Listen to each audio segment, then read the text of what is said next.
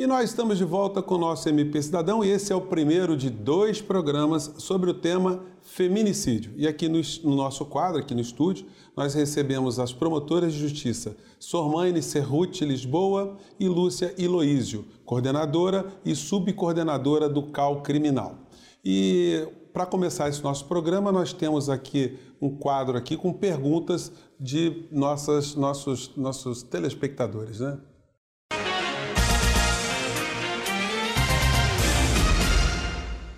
É feminicídio?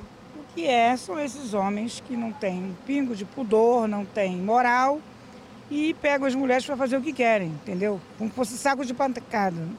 Quer descontar a vida deles em cima de uma mulher que às vezes não tem culpa de nada. Bate, espanca, estrupa, entendeu? Até mata também. Doutora, o que é feminicídio? Olha, muito obrigado vocês terem participado do nosso programa, né? E, doutora Lúcia, vou começar com a segunda pergunta, para depois partir para como é que essa. Uh, como é que a lei trata de questões práticas. Né? O que, que é feminicídio? Bem, feminicídio é um homicídio, um assassinato de uma mulher em duas situações. Ou em contexto de violência doméstica e familiar contra a mulher, ou em razão do menosprezo a condição feminina. São essas duas hipóteses que nós temos de feminicídio. Então, quando a gente ouve falar feminicídio, o primeiro ponto que a gente deve pensar é esse: se trata de um homicídio de uma mulher. Na maioria das vezes será em contexto de violência doméstica e familiar.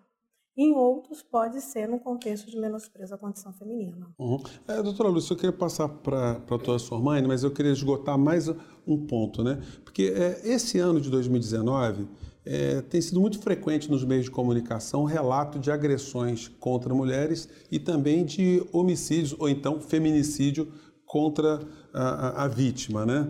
Está é, aumentando esse, esse tipo de crime no Brasil? Olha, José, ainda é bem recente a lei do feminicídio, né? que na verdade é uma qualificadora do crime de homicídio. Essa alteração ela vem em 2015. Então, a partir de 2015, a gente começa a computar de uma forma mais adequada esses casos de assassinatos de mulheres. O que a gente vem observando é que, paulatinamente, numericamente, esse número, em princípio, se demonstra que está numa crescente. Tá? Agora, só daqui a alguns anos, na minha percepção, é que a gente vai poder realmente afirmar categoricamente se está, de fato, havendo um aumento desses casos de feminicídio ou se na verdade, nós só passamos a computar esses casos de feminicídio. Essa é a principal dúvida, né? Uhum. Porque é, quando saiu logo a lei, as instituições todas tiveram que se adaptar aos seus sistemas para poder começar a registrar e contabilizar esse delito. E isso levou um certo tempo, né, até os ajustes, é, e até também que se difundisse mesmo é, dentre os operadores do direito, né, o conceito de feminicídio. Aliás, sobre isso, doutora Sormaine, na, na, pergunta que abriu o nosso quadro aqui, é, a gente vê que tem uma, uma mulher né, que ela ainda tinha é, é, uma impressão que não é a, a adequada, a correta com relação a feminicídio. Né? É importante que as mulheres saibam exatamente o que, que é esse tipo penal? Acho que é muito importante que todo mundo conheça os seus direitos. O direito, ele vem para regular a vida em sociedade. Então ele tem que fazer sentido para toda a sociedade. Para que as pessoas possam procurar como resolver seus problemas, elas têm que conhecer os caminhos. Então, óbvio que é necessário que as mulheres, especialmente as mulheres que se encontram em situação de violência doméstica, consigam saber, consigam reconhecer que elas se encontram numa situação desse tipo e qual tipo de ajuda que elas podem procurar. Aquela pessoa que falou que feminicídio podia ser várias coisas até a morte da mulher, ela, na verdade, ela colocou toda a questão, todo o contexto de violência doméstica que a mulher pode sofrer dentro do, do saco de feminicídio. Na verdade, a gente tem de maus tratos, de delitos contra a honra, até a morte dessa mulher, que seria o feminicídio. Então, a gente tem que verificar que o contexto de violência doméstica ele pode ter embutido ali diversos tipos de crime. E só para falar um pouquinho do que você estava falando, eu não acho que a gente tenha tido um aumento do número de crimes, até porque eu acho que legislação nenhuma muda uma realidade social. Eu acho que a gente tem sim as mulheres com mais facilidade de chegar a uma delegacia, especialmente com o incremento de delegacias especializadas. A DEAN foi um grande avanço nisso. As vítimas se sentem mais acolhidas.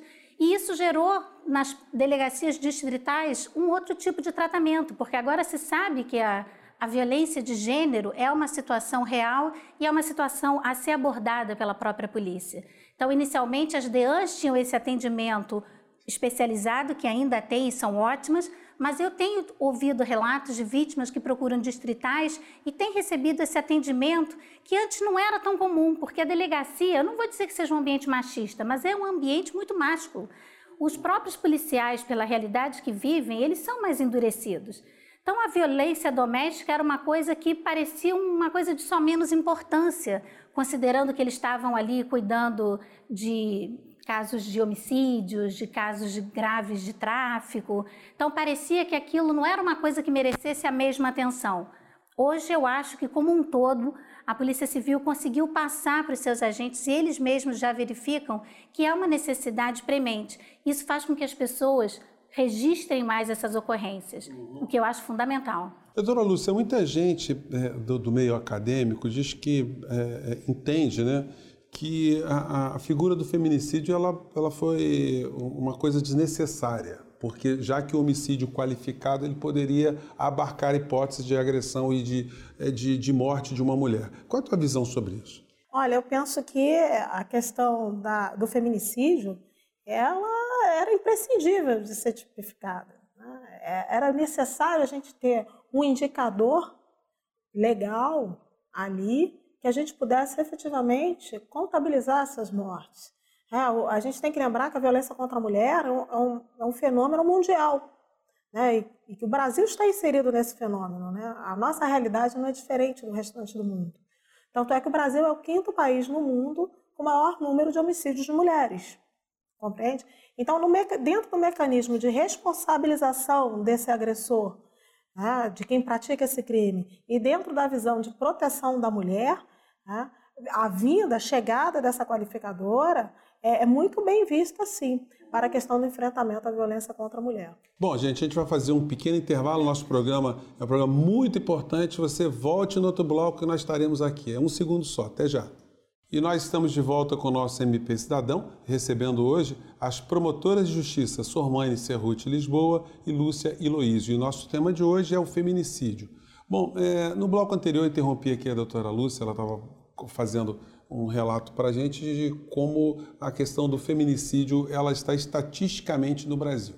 Bom, quando a gente tem um, um problema tão específico assim, doutora Sormani, o Ministério Público também ele, ele muda a estrutura dele, ele cria novos órgãos, ele divide. Como é que, como é que o Ministério Público vai se adaptando a, a, a essas novidades legislativas, vamos dizer assim?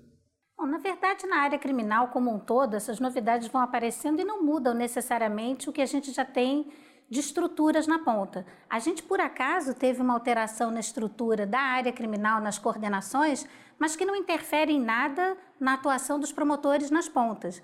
Foi apenas uma necessidade de reorganização da parte administrativa. A gente fez uma junção de todas as coordenações que estavam na área criminal numa só. Então, a gente tinha separado a coordenação de violência doméstica, a coordenação criminal geral e a coordenação de execução penal, e apenas por uma questão de organização interna, ficamos todos numa mesma coordenação.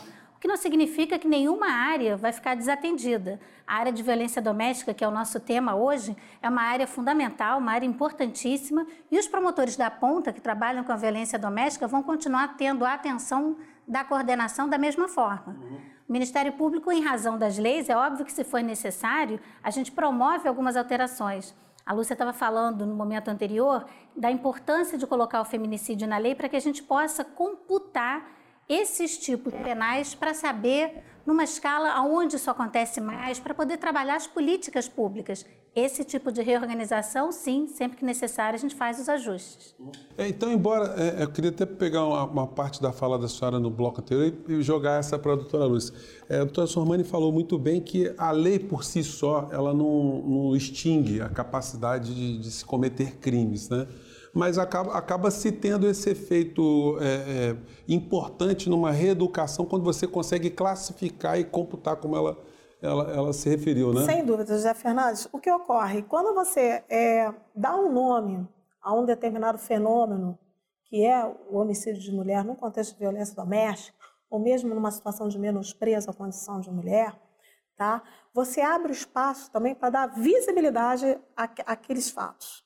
Então, aqueles fatos se tornam é, visíveis, descortinados, né? essa realidade é, é, ela é mostrada. Isso é importante, sim, no aspecto não só da mudança de cultura que a gente deseja com relação à violência contra a mulher, mas também no aspecto educacional. A gente tem que pensar que, que a lei penal ela tem esse duplo viés de responsabilização, correto? E também de prevenção. É, então, no aspecto preventivo, no aspecto de se trabalhar as consciências né, da, da, da, negatividade que é, é, é, essa violência brutal contra as mulheres, a, a tipificação ela é extremamente bem-vinda. Quer dizer, doutora Sormani, mesmo que é, no efeito prático, isso é uma questão no mundo, né? Da, da, lei penal, ela inibir ou não inibir a criminalidade, né? Mas no pós-crime ou no pós-tentativa, se nós conhecermos bem esse fenômeno, pelo menos as estruturas elas podem ter um tratamento mais adequado para essas questões, né? Certamente. O direito penal não vai inibir nada. Ele vai, ele vem depois que o crime ocorreu, apenas para botar uma pena. A gente não deixou de ter homicídios, estupros ao longo de todo de todo o processo civilizatório, porque a gente sempre teve esses tipos penais. Agora, as políticas públicas para evitar o cometimento desse tipo de delito, elas precisam partir do estudo da realidade. E ele vai ser melhor feito quanto melhor a gente conhecer esse fenômeno. Como a Lúcia falou, a gente precisa quantificar e jogar luz nesse fenômeno para poder entender as razões que levam a isso. E aí sim, o direito penal, ele é residual ele vai vir para promover o castigo por aquilo. Mas ele tem também um efeito dissuasório. Ele vai fazer com que a pessoa pense: puxa, se eu cometer esse ato, esse ato que é um crime, eu posso estar sujeito a essa pena. E pode apenas inibir em razão disso. Então, você colocar um nome nisso, porque a pessoa pode ter crescido num ambiente de violência doméstica e ter aquilo internalizado como uma coisa natural. Então, quando a gente começa a dizer: peraí, isso não é normal não é razoável que uma mulher, dentro de um contexto de, de companheiros, de, de casamento, possa apanhar do marido sempre que ele tiver um problema no trabalho, por exemplo, sempre que ele beber. Não, isso não é razoável, não é normal, isso inclusive é um tipo penal. Isso vai ajudar na modificação desse fenômeno a partir do efeito dissuasório que se espera que a lei tenha. Pois é. Doutora Lúcia, e para a tipificação desse crime, explicando melhor para o nosso telespectador que não é da área do direito, na área do, do direito penal, né? Como é que se classifica esse crime? Como é que é possível para as pessoas que estão operando, operando com essa questão, o delegado de polícia, o promotor, o juiz, dizer, não, esse caso foi um caso de homicídio contra a mulher. E esse caso é um caso de feminicídio. Bem, aí a gente vai voltar àquela antiga discussão, né? Tem que se analisar, na verdade, a questão de gênero envolvida ali no cometimento daquele delito, né? que é presumida quando você já tem um histórico ou como você já tem uma situação delineada de violência doméstica e familiar contra a mulher nos termos da Lei Maria da Penha. Tá? E a outra hipótese é quando a forma como foi praticado aquele delito não é? o, o, o, que, o que foi o motivo ali da, daquele delito, possa a gente vislumbrar ali que foi em razão do menosprezo à condição feminina. É o caso, por exemplo, daqueles serial killers né, que matam especialmente mulheres. Aí você pode é, visualizar claramente que ali há o ódio com relação à figura da mulher, não é?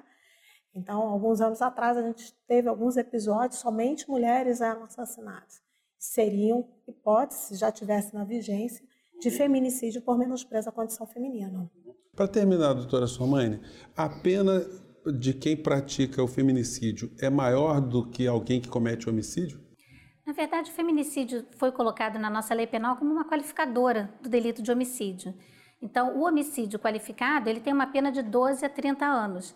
E é permitido ao juiz, no momento de fazer a avaliação da pena, que verifique as circunstâncias em que foi cometido dentro desse padrão. Então, necessariamente há um aumento de pena quando se trata de feminicídio, se você for computar em relação ao homicídio simples, que tem uma pena de 6 a 20 anos, que é menor. O patamar já é maior.